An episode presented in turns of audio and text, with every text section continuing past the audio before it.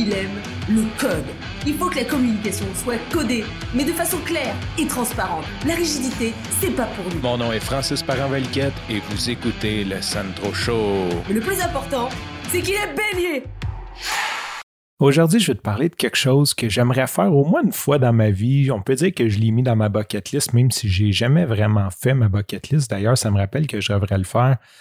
Avant de commencer, j'aimerais te dire, si tu me connais pas, euh, je suis pas un amateur d'armes à feu, je connais rien des armes à feu. Tu sais, quand tu un film, puis que la personne réussit à prendre l'arme au voleur, puis que le voleur, il s'en fout, puis il rit de lui parce que, genre, le lock est mis où il n'y a plus de balles, puis il sait qu'il n'y a plus de balles, ou ça serait moi. Sincèrement, ça serait moi.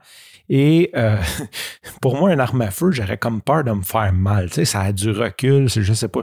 C'est sûr, genre, je me tirais dans le pied. Fait que c'est tellement pas moi. Je suis pas un tripeux d'arme à feu.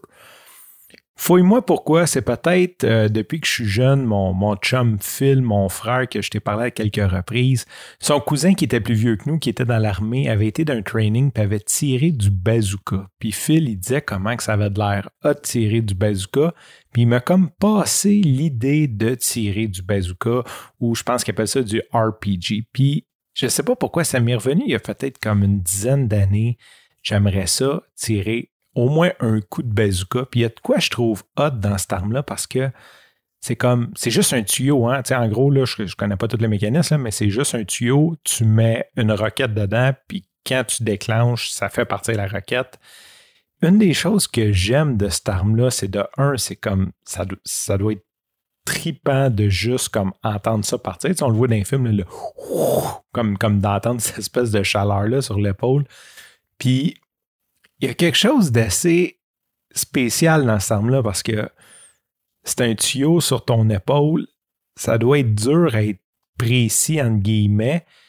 Puis tu as comme un coup. Hein? Quand, quand, tu vois ça, là, je sais pas, es, mettons, tu es d'une vraie situation de combat, c'est sûr que j'ai aucunement envie d'essayer ça d'une vraie situation de combat. Euh, j'aimerais juste ça tirer comme Roy Dupuis dans le dernier chapitre, être d'une cour à scrap puis tirer dans des piles de char, on s'entend, euh, plus que, d'être en, situation de combat, mais c'est un arme que quand tu es en situation de combat, c'est pas mal un coup. Manque pas ton coup. tu sais, il y a un tank qui s'en vient vers toi ça prend je ne sais pas combien de temps le temps que ton partner mette la, la roquette dans, le tube, il te tape sur l'épaule puis il dit que tu peux y aller. Euh, quand tu tires, si tu manques ton coup, tu n'as sûrement pas le temps de reloader. C'est comme faut que tu te pousses ou je sais pas, faut que tu trouves un plan B. Fait que tout ça pour dire, c'est quelque chose, je ne sais pas s'il y a des endroits au Québec ou à quelque part dans le monde, sûrement aux États-Unis, d'avoir des, des champs de à quelque part au, au Minnesota là, que tu peux comme juste aller t'asseoir puis tirer du bazooka.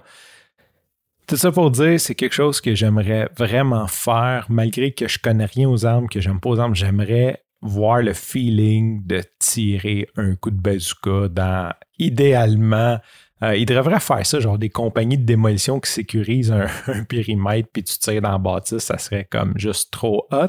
Mais, tu sais, comme tirer d'une pile de quelque chose, juste, voir l'espèce d'effet, j'aimerais vraiment ça. Sur ce, je te remercie pour ton écoute. Je te dis à demain et bye bye.